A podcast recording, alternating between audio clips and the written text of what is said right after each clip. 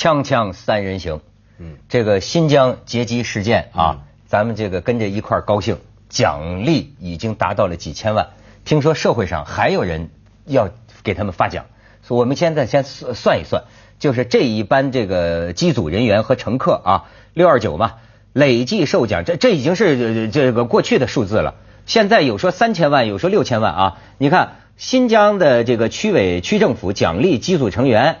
呃，这这这这各十万元，机组五十万元；海南省委省政府奖励这十万元，每人十万元，机组五十万元；中国民航局一百万元；海航集团奖励这仨人现金一百万，三百万的房产，奥迪车一辆；机组其他成员什么现金五十万，两百万什么房产，奥迪车一辆，这只是部分的这个赏额，你知道吗？他们是不是可以辞职了？已经？哎。辞职才不辞职呢！你知道现在人家微博上网友说什么？说这玩意儿以后你突然跳出一个人说接机，全机旅客都笑了，头上叮叮，头上冒出很多好日子，好日子可有指望。哎，正好这中国就会变成全世界飞航最安全的地方，是吧？这个这个是胡说八道啊！咱不要这个随便调侃，有时候咱们开玩笑也很过分。这个事儿我要解释一下啊。首先一开始就有人点这个问题嘛，就是说这么抵抗是不是很危险？呃，然后经过调查之后，咱这个有关部门不也讲了吗？说你在当时这种情况下是要机毁人亡，他就是说要要毁了飞机的这种情况下，所以那就是同归于尽的这个结果。所以就跟美国九幺幺最后一架飞机一样，那也很感人。这大家就。那你反正就要死了嘛？啊，对对对，所以而而且有人说这个呃奖啊，但你们这个也可以评论一下。嗯，呃，昨天我在深圳台看一节目，还把两个份上一个对比。你知道最近有个好人好事，就好人好事很多啊，在东北那边，三个农妇，前面铁路上那个是山体滑坡还是什么大石头弄了铁路，前面火车呀有客车有几节货车的几百乘客呢。三个农妇啊，奋不顾身就招手啊，站在铁轨上拦停了这个火车。嗯，然后第一时间就是这个铁路的什么路段上的人呢，就先拿六百块钱去看望他们。然后这个三个农妇不要。嗯，到后来呢，这个这个更高一级的铁路部门的就专门开这个表彰会啊，说这次一人给一千块钱。但是三位农妇说我们不是为了钱。那个火车上那么多人呢，我们这个应该这样做。但是你觉得这两件事能放一块比吗？有人这么比说，你看这三农妇给人六百块钱、一千块钱，这个接机呢？哎，有有图是吧？我们可以啊看，哎看，这就是三位这个这个这个奋不顾身救了一车人的这个这个三位东北的农妇啊。但我就不能这么比吧？就是我觉得这种，我觉得我们不要从。呃，这首先我们要肯定是人家已经救了人，就已经是一件义举。救了人之后，接不接受奖金或者奖励，那是另一件事。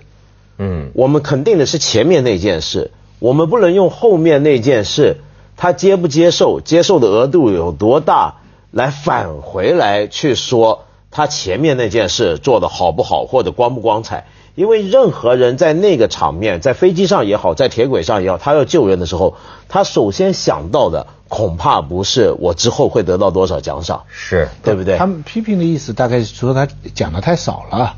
大概是这个意思，对不对？铁道就飞机上讲那么多，那边讲的这么少。我国不过这个见义勇为，好像奖励没有一个统一标准，这不可能有统一标准，这哪有？这机构都不一样。煤煤矿是那一样，要有统一标准。这哪有统一标准？你你你，海航是是是全中国其中一间服务态度最好的一个航空公司，铁道部是全世界其中一间。最领先的，最领先的，速度最快，速度最快的，对。对，最最领先的，这两个部门没法比，对不对？你说这两个，他们现在奖赏的这些人是公职人员是吧？是飞机上的机组，但是我听说乘客也有奖啊，乘客是终身呃免费坐海航，海航啊，你你这所以你要说多呀，其实这看怎么说，要叫我说，不算人命，一架飞机多少钱？对。对吗？那你说值不值？讲他一个亿，你也不能说多这种事儿，而且何对对况后面还有一大堆保险啊、赔偿啊，万一真出事儿的时候，好家伙公整个公司的商你誉啊、要是纯粹算经济账呢，刚才我们几个摄像已经帮他们算过了。他说他们根本不用出钱，因为他讲奥迪车，奥迪说不定有赞助；他讲的房子，那些房产说不定也在里边是广告，所以他得啊。就是说，他整个这个奖励活动啊，纯粹从经济上来讲啊，他们肯定也是有有有有有。不不过我想说，也有一些好人好事是不得奖励反遭，也不能叫惩罚吧。你说前上个礼拜才出一件事儿吧，挺闹得挺大的，就是湖南不晓得哪个地方，嗯就是反正一家三口在个河边玩还是怎么样，嗯。然后不小心掉到水里头遇溺，嗯。然后当时正好有人经过，嗯。然后那个人呢一个人下去把一家三口都救上来，嗯。没想到救了三个上来之后，他自己体力不济，在河里头又轮到他遇险。哎呀，然后呢，这时候路边也有人过来就喊，就说预备要下去救那个人。那这时候呢，到最后没救成。但有意思的是，这个被救起来的那三个人，那一家三口就走啊。啊然后？呢，旁边的人还指着拉他们说：“嘿，人家救了你们上来，再下头下头，这个他自己快死了，你们怎么能走？你们要帮忙救人呢！”然后其中一个好像是妈妈还是什么，就说：“这关我们什么事儿？这不关我们事儿。哦就是走了。你听过这事哎呦，真孙子，就是就是就是，我就看见人他那标题就说呀，说连声谢谢都不应该吗？人家舍生救了你，就是说关我什么事儿就走了，呵 这什么人都有，结果那个救人的人就死了。。哎呦，这真是。所以什么人都有。但是海航这个这架飞机这个事儿啊，你们到底清楚不清楚？究竟是怎么回事？我听说是劫机犯正好撞到一飞机的公安，这是他们说我我西方世界这个妖魔，他是从欧洲对，我在欧洲听到，对那他们他们说他们说 中国有个劫机犯上去劫机，结果半飞机都是公安，正好受完训，拿他当靶子试验一下，啊，抓住了。你在哪看的？这我我我我就是我也不知道是人家跟我说的，就这么一回事。所以我的印象就是劫机犯撞到半飞机的公安，是不是这样？不是这样。所以我说啊，西方帝国主义他们这种宣传啊，我们要警惕，你知道吗？不，你就是你说到这种谣言，我跟你讲，不止反华媒体造谣，啊就我们自己中国人也爱造谣啊。比如前阵子你看过一个图片没有？传得很火，说什么被人揭发了，说太严重了这事儿。骆家辉啊，骆家辉本来已经闹得够够大了是吧？街上又吃炸酱面，又又坐经济舱，又排队买咖啡，被人拍到一张照片，他在北京搭公交。背着个背包，穿着他那种美式那种格子衬衫，戴着个耳机，还在那搭公狗仔交队拍的吗？就有市民啊。在说，我居然在公交上看见骆家辉了拍下来，然后网上疯传了，微博上头可能。是有个人跟他长得像。对，没错。但是当时我也吓一跳，说不可能吧？然后我就首先是看到网友评论，网友评论很有意思。我有些评论是说，骆家辉，你不要在错误的道路上越走越远。然后后来，后来看，原来是是个好像《经济观察报》的记者，长得像骆家辉搭公交。哎，这还真能长得像他也真不容易啊！锵锵三人行，广告之后见。这个西方西方反华势力啊，嗯老把我们壮烈的这个行为给庸俗化，就说是 说成是倒霉的讲的像，闹剧说似的，是啊，劫机正好碰见一飞机，所以所以这次严格说来，它不单是一个劫机，它是一个恐怖事件。它就是恐怖袭击嘛。我跟你说，嗯当时为什么会引发这场搏斗？所以说有些时候你人不在现场啊，你的很多评论呢，都是这怎么说呢？都是不地道的。嗯为什么呢？就有些行为不是能马上判断出它的性质。嗯。这个我知道怎么回事，我也不一定知道、啊。也知道。这个这个，你也在上面。不是有参与搏斗的，终身免费。最后发现有几千人都在上面。我我不是爱看那个网上谣言嘛，就是。那个不是谣言，他说不是，就是他说不是。而是他是一个参与搏斗的。不过他说我也不是英雄，我只是呃觉得你们太多人这个造谣了，就是就是就像徐老师这样的人，愣说是劫机，好一飞机一飞机都是警察。我是这个受了他们西方人的西方人的这个这个谎谎谎骗，他说为了我们这些勇士们留下的鲜血，我觉得我有义务把当时我见到的情况给说出来。他说老实讲，我不是最勇敢的，我不是第一个上去的，是怎么回事呢？就是这个呃飞机一起飞从和田嘛，从和田一起飞啊，先是有这么几个人，拿他们不是这个金属拐杖嘛？那金属拐杖是铝合金的，一上飞机叉叉叉就拆嘛，拆就成管子了。这个管子啊，这个这个铝合金的这个边缘是锋利的。是是非常锋利的，被割伤的大都是这个东西。然后他们就冲向前几排，当时他们看见的呀，你想不知道是劫机，是有人喊了一嗓子，但是估计只有听懂的人，他是没听懂啊，他是个汉族的，他也没听懂。喊维语，呃，喊的可能是维语，他说没听懂喊什么，就以为是打架，因为几个人呢，就冲着前几排的人就哐哐哐就拿这个打，其实很多人都呆了，他说我几分钟。你你想要是你坐飞机，你看这么一帮人，那被打的人不就这么扭打吗？就好像在打架，以为是打架，就以为是打架。可是后来他看着不对，因为啊，这些人呐，咱知道打架怎么打，不是这么来啊，就是这么刺啊，就是要他觉得是要命。他有几个人？有一个呃，有那么三四个人吧。有一个人这个眼睛外边的这个肉啊，就给这个刺都翻出来了。嗯，所以显然是看到这个呃。情况，然后呢，有几个反应快的旅客，包括说是他说这个飞机上是两个乘警，另外后排啊，大概有那么四个还是五个是出差的，呃，便衣的嘛，出差的公安。他说这个警察呀，确实都发挥了这个呃很很厉害的作用，就是没有什么畏缩。然后就是这个乘警和那几个头先几个旅客就上去跟这几个人扭打。所以受伤比较重的就是这第一波去打的，现在住院的主要是这几个。嗯，但是全机大部分旅客还在这么看着，因为不知道是怎么回事。对，因为你会呆住的。对，呆住了。这个时候他听见有人喊了一嗓子，嗯，就是大概是汉语，就是说还是男人吗？还他妈不上啊！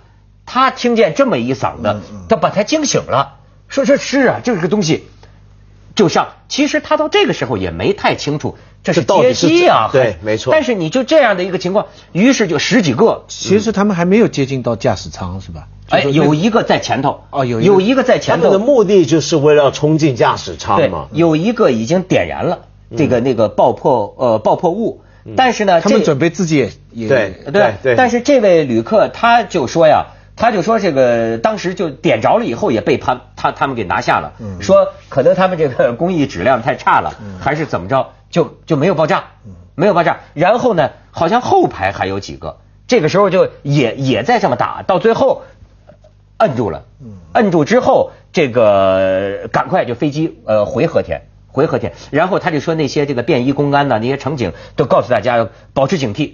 因为你这个时候也弄不清楚啊，还有摁摁就这这时候就摁着这几个呢，呃，把他们的手脚这么捆起来，然后这个一下飞机啊，这武警蹭蹭蹭就上来了，上来了之后还得挨个旅客查呢，对，因为不知道你是不是隐蔽的，对对对，那么就是查，他说这个这是他见到的过程，所以是一个呃恐怖袭击，等于是一个恐怖事件被制止的，对，所以所以这个奖励是非常应该的。不过我只是觉得，就是说这个奖励不应该作为反劫机的一个普遍的一个规则，因为如果是因为还有一种劫机，它只是用，当然劫机都是非常坏的，但是另外一种劫机只是用这个工具去一个别的地方，那国际上有一些情况是以人员的安全为第一，对，就是说你你去那个地方你去。那最后自有法律来制裁这个劫机犯。看什么目的？那但称不是以，因为你一搏斗的话，整个飞机上的几百个人的生命全部在没错，绝对绝对绝对。所以这个其实是两回事情。所以现在都在讲奖励劫机、反劫机，其实这个可能有点点稍微一点。不过这里面是因为有一个时代变化。你刚刚讲那种状况，它主要是发生在上世纪七八十年代比较，那时候是冷战。没错，冷战时期，全世界两大阵营这个互相劫机，我去你那里来，我那的挺不少的。哎，你说的是，所以那个时候大家注重人员安全，但九幺幺之后，整个事儿就变了，是全全民公敌了。对。对，所以这个事儿经历了几个转折。对对，他说的这个是那个时候有一个这叫巴勒斯坦什么阵线，对，就曾经创造过一天劫了四架飞机，对，叫著名的九六九九九月六号一天劫四架飞机，然后说呃一九八零年就有了这么一个海牙公约，就是说呀劫机。非政治化，就是说，只要你采用劫机这种手段伤及无辜，那么你这个劫机者呀，任何政治性的理由都被视为无效。是，但是呢，这次他们也采访有的专家呀，就是中国现在有的反劫机专家也讲，就说呃，中国也加入了这个海牙公约，但是尽管加入啊，你想想咱们当年的那个意识形态啊，在八十年代的这个时候啊，我们还是有过。你看那个时候咱都不知道，说是在上海虹桥机场、广州白云机场都发生过机组人员对英勇搏斗。招致重大伤亡的这样的这个，就是拳击的重大伤亡。那咱就不知道具体伤亡到什么程度，就发生过这个事儿。而且你知道吗？中国有一个传奇，我特意找出来。美国《纽约时报》啊，在当年在一九八二年的时候说啊，这是北京当局正式承认的第一起发生在国内的劫机事件。嗯，是八二年七月二十五号，中国民航一架伊尔十八从西安飞上海的。七十二个乘客，上面还有十九个美国人，什么几个啊？有个新泽西的旅游团，看见我们的人跟他搏斗都呆了，你知道吗？呃，就是有这事儿。然后说，呃，五个五个歹徒亮出匕首，嗯，要飞台湾，嗯，就指挥飞台湾。但是就说这个经验丰富的机长啊，就是杨继海啊，就跟他们周旋。他说呀，我这个驾驶舱地方太小了，咱们啊到后舱去谈判，到后舱去聊。嗯，这俩歹徒那时候人也淳朴，就同意了。好，走。结果，我英勇的机组人员就在领着这几个歹徒走走到机舱中部的时候，突然大喊：“接机了！”你想那个时候群众的这个觉悟啊，歹徒啊一拥而上，都是一不怕苦二不怕死。你这一拥而上，把大家伙四名歹徒被打翻在地，打昏了。当时打昏了，剩下一名歹徒点燃了炸药，炸了。把飞机炸了一个缺口嘛？当他举着炸药冲向驾驶舱的时候，被飞机领航员用太平斧啊一斧子砍倒。哇！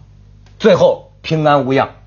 这是当时上海市长是汪道涵，这这还发表讲话，上海非常盛大的表彰大会，就是英雄的这个机组啊，这家伙，而且值得注意的是美国人的选择。美国人开始觉得，哎，这怎么能打呢？吓呆了。但是后来看到啊。已经打起来了，美国人、日本人都参加了，拿着水壶、拿着椅子，噼里啪嚓，所以打昏了歹徒，也有国际人士的这个功。锵锵三人行，广告之后见。你说这些事儿，其实那我还有有点印象。那时候你在台湾，我在台湾，报纸有报，新闻都报。嗯，那时候台湾常报这种事儿。其实现在他可能不晓得，以前不少的这种两岸之间啊，对，你飞过来，哎，飞机逃来逃去什么，这是不少的。然后那时候呢，我记得学校里头每回听说对岸那儿什么有飞机过来了怎么样，然后学校啊马上停止上课庆祝，这个广播啊广播的啊大家拍手叫好的，你知道？我们那个 时候也是也是这样对吧？我们那个时候听说是听敌台嘛，不是听说是给黄金的，就是对对对对，劫劫劫劫劫到台湾就给飞行员给黄金的啊。然后你说这件事儿呢，当时那个报道呢，我还记得说什么。有几名反共义士要投奔自由，惜败，惜败，可惜失败了。所以，所以你你把这个劫机这些案子哈 编起来编成书啊，非常精彩。从革命斗争到人道主义精神，到现在全球反恐，对，你看这个时代的这个变化，这这所以我得说啊，越来越复杂。你看，就说我听他们讲这个段子啊，我一则以喜啊，一则以忧啊，就是说那个呃，以后再有人喊劫机，全机旅客都笑了。这个东西 合谋啊，就怕以后就就是说啊，我就说咱们中奖是非常应该，但我也有点担心这个事情是很非常难以判断的情况。就是说，他如果是有一个要求的，他不是要像九幺幺一样，或者像这个机毁人亡，就是就是要炸毁你飞机为目的的话，是不是还是一般国际？通则还是主张要跟他妥协，至少不能让他，呃，但但是但是这个你知道吗？太难讲，这个危机时刻呀，真的就是就是当时这一线之间存乎一心。对，真太难讲，因为这几年，呃，大家最恐惧的九幺幺最恐惧的就是他不是说要劫持你拿着你当人质这么简单，他真的就是想机毁人亡。这个情况越来越常见，这回也是。而且你你讲很对，其实完全是在乎临场反应。所以我觉得我们常常称赞这些呃机组人员还有那天乘客很英勇，怎么样？呃，英勇固然是英勇，但我觉得这里面更特殊的一种素质是什么？是反应。反应。其实你要讲英勇的话，我觉得说不定机组上很多乘客要是知道事后回想有这么一件事儿发生了，你要不要上去跟他拼？也许很多人都会有这个勇气。最困难的就是你刚才说那一点，就是你一看到有人冲上来，你第一个反应是什么？是你你可能真的会呆一呆、傻一傻，反应更重要。这里但那个刹那反应有时候就反映了，就是很很很基本的东西。不，你们讲了这么多英勇的故事哈，我不知道为什么我我。我们也没时间了。